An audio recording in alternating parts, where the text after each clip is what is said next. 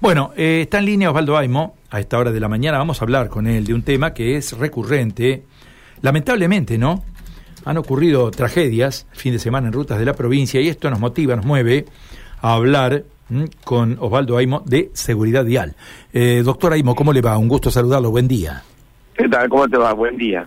Y bueno, estamos un poco amargados, ¿no? Nos ha dejado el fin de semana con un golpe muy, muy duro en las rutas de la provincia, ¿no? Sí, sí, así es. Ahora, lo que pasa, bueno, el luctuoso accidente de tránsito en la Ruta Nacional 34, evidentemente es una falla humana, ¿no?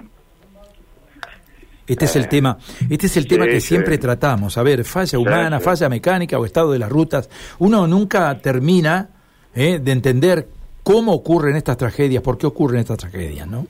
Mirá, un choque frontal, a ver, evidentemente, que aparte la ruta está en muy buen estado, ahí, ahí está bien señalizada, una recta, o sea, evidentemente hay una falla humana. Es evidente eso, ¿no? Y ahí, bueno, habla de lo que dijiste recién, es de la complejidad de lo que representan los accidentes de tránsito, eso lo planteo siempre. La complejidad del accidente de tránsito es tremendamente alta y pensar que con una solución vamos a enfrentar un problema complejo es bastante complicado, por, por decir de alguna manera, ¿no? Sí, la Ruta Nacional 34 es una ruta muy transitada, todos lo reconocemos, sabemos del riesgo que entraña ese corredor vial, que es un corredor vial en el cual conviven todo tipo de vehículos, ¿no? Ómnibus, camiones, autos particulares, utilitarios. Es realmente un corredor vial bastante, bastante complicado para transitar, ¿no? Totalmente de acuerdo. Ahora, en un choque frontal, evidentemente hubo una falla de uno de los dos conductores, porque vos estás, vos estás chocando este, en, el, en el carril de sentido contrario. Claro, un intento de sobrepaso mal hecho, un sobrepaso. No, pero, pero, aparte, aparte otra cosa, yo ayer decía, a ver, vos vas a 90 kilómetros por hora, la gente que viene de frente viene a 90 kilómetros por hora, vos estás chocando a 180 kilómetros por hora, ¿eh? Eso es lo que nadie se da cuenta tampoco, ¿no? O yo cuando doy mis capacitaciones, sobre todo a conductores profesionales y a conductores en general, señores, hay que hacer cualquier cosa para no chocar de frente. Porque la gente, las personas que chocan, los choques frontales, el 60% de las posibilidades de morirte. Ahora, si yo hubiera tenido el mejor hospital, la mejor tecnología médica para tratar de salvar a esas personas, el que chocó de frente, aunque hubiera estado en el lugar del accidente, sin tener que trasladarlo ni nada, a esa gente no la salvo. Claro, frente a una Las consecuencias son devastadoras, está claro esto, ¿verdad? Porque el cuerpo humano no está adaptado para estas velocidades. Y encima, chocar de frente, esas son las leyes de la física. Sí, además este, uno entiende y observa además, a mí me ha pasado inclusive personalmente, que los automóviles, los automóviles nuevos, vienen con tecnología en la cual uno no percibe que está transitando a alta velocidad. Si uno, uno puede transitar a 80, 90, 100, 120 kilómetros y el auto se comporta muy, muy estable y da la sensación de que va mucho menos velocidad, ¿no? Sí, totalmente de acuerdo. Pero lo que pasa, a ver, es lo que yo digo, la única manera de tratar de salvar a los usuarios vulnerables, que somos todas las personas que, estamos arriba, por ejemplo, de un vehículo, además de peatones, ciclistas, automovilistas y demás, en los choques frontales, la única manera es que no se produzca. No hay otra.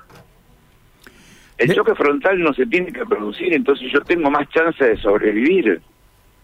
Está claro esto, ¿verdad? Si yo vuelco, vos fíjate lo que te voy a decir, yo con tal de evitar un choque frontal, vuelco mi vehículo, yo tengo más posibilidades de sobrevivir que si choco de frente. Siempre y cuando tenga los elementos de seguridad colocados también, ¿no? Porque vuelco, a ver, si yo te dice cinturón de seguridad, bueno, evidentemente, pero estamos hablando siempre de que la gente entienda que vos los cinturones de seguridad se hicieron para algo, para darte una chance más en un accidente de sobrevivir.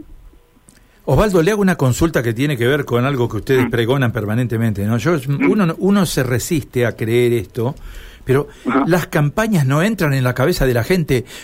se hacen campañas permanentemente. Estamos hablando desde los medios, ustedes están hablando desde los organismos públicos. ¿No entran las campañas en la cabeza de la gente? Mira, la campaña no entra en la cabeza de la gente porque vos en la campaña te estás dedicando a la parte racional de una persona. O cuando nosotros hacemos educación, hacemos capacitación, hacemos concientización, sensibilización, la, ciencia ha tratado de que el ser humano entienda los riesgos que representa el sistema tránsito, Pero ¿qué pasa? A la hora de tomar decisiones detrás de un, de un volante, lo que te domina a vos son las emociones, no la parte racional. Porque ¿quién no, ¿quién no sabe que no tiene que hacer una maniobra como esa? ¿Y por qué la hace? ¿Quién no sabe que no se tiene que doble raza amarilla? ¿Y por qué lo hacemos? ¿Me entendés? Entonces, fíjate una cosa, por más controles, la provincia de Santa Fe tiene una cantidad de controles inédita en la historia de la provincia. Es inédita. De enero a junio del 2022, voy a poner solamente esta gestión, de enero a junio del 2022 hicimos 110.000 controles de alcoholemia en la provincia. ¿Sabe cuántos fueron la la de enero a junio del 2021, que fue el año pasado? 32.000 y veníamos en aumento permanente de, histórico esto, lo tengo lo tengo hecho en, cuestiones históricas y aún así todo, ¿viste? o sea, los controles salvan vidas, sí, de acuerdo. Ahora, ¿cómo hacemos para salvar la vida de esas cinco personas de ayer? Tuvieron que tener un control justo para decirle a la persona que iba a hacer la maniobra que terminó en la tragedia que no la tenía que hacer. Sí, claro. Además, este, por allí hay uno que es imprudente y hace la maniobra y el otro que es ah, absolutamente inocente frente al cuadro recibe el impacto y recibe la muerte, ¿no? Total, totalmente de acuerdo contigo, totalmente de acuerdo contigo, porque además en ese momento tan particular del momento del accidente, nadie sabe cómo va a reaccionar.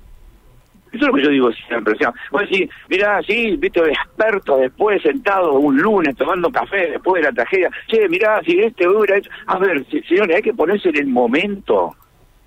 En el momento del accidente. Porque bueno, no venís totalmente normal, ¿cierto? Conduciendo normalmente. ¿Y vos qué, qué sabés lo que está haciendo que está enfrente tuyo? ¿O qué se le ocurre en la mente hacer en ese momento? Sí, es algo muy muy doloroso lo que ha ocurrido, es muy muy doloroso. Es terrible, yo sé cuando me cuando me entré, yo a ver, siempre digo a mis colaboradores, siempre cuando yo encuentro un accidente con múltiples víctimas, yo lo primero, excepto que sea colectivo, por supuesto, no eso está hablando, pero yo siempre pregunto, fue un choque frontal.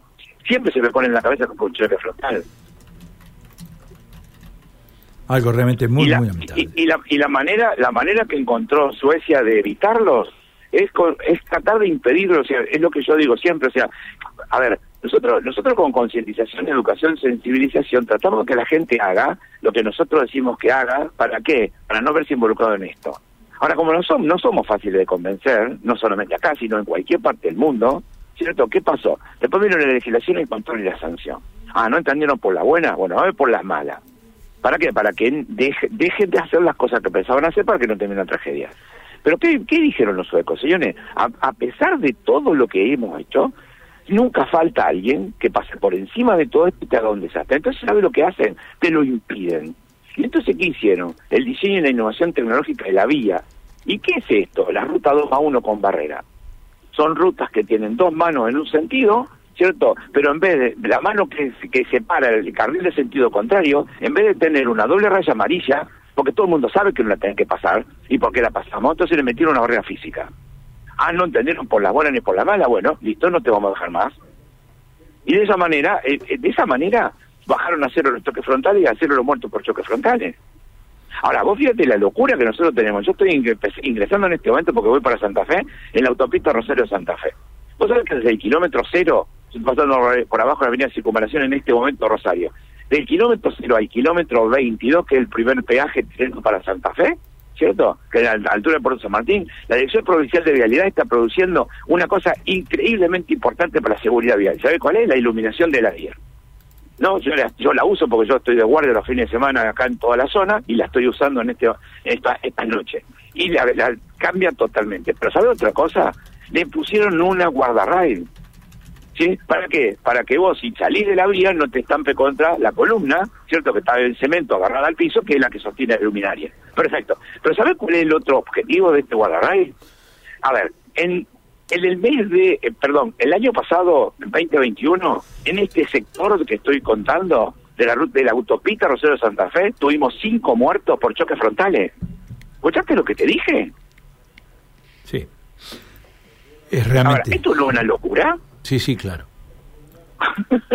sí, sí, La estoy viendo acá, ¿eh? la estoy viendo, todavía no está la primera puesta, pero ya está, la, ya está el guardarray puesto. O sea, ¿qué, ¿qué hago con esto? Si yo evito que la gente se pase al carril de sentido contrario, aunque vuelque el auto, aunque tengo, le estoy dando una chance de sobrevivir no solamente al que al que se tuvo la cuestión de que se despistó, sino a la persona que vino de frente que no espera nunca que en sentido contrario de una autopista venga un auto. Sí, A ver. Se entiende. Eh, Osvaldo, las campañas tienen que seguir y a esto lo tenemos ah, que seguir diciendo, ¿no? Las campañas, más allá de todo esto que ocurre y de que la gente da la sensación de que no le da bolilla, pero las campañas tienen que seguir. ¿eh? Pero fíjate, vos fíjate, una colaboradora mía, una colaboradora mía, eh, ayer me decía, Osvaldo, la verdad, mira, dice, yo estuve en Mendoza, por favor, no no estoy peyorativo con ningún con ninguna jurisdicción, por Dios, ¿eh? Dice, puede ser que yo fui a Mendoza toda esta semana, dice, tú dices 2.000 kilómetros, no tuve un solo control. Entro a la provincia de Santa Fe me pararon tres veces. Y estas cosas que pasan, eh, viste, son para nosotros, viste, un baldazo de agua fría. Porque evidentemente, viste, o sea, es lo que dijiste recién, pero con lo que dijiste recién me hizo acordar una campaña que en la década de los 90 hizo la Dirección de Tráfico de España. ¿Y sabés lo que decía?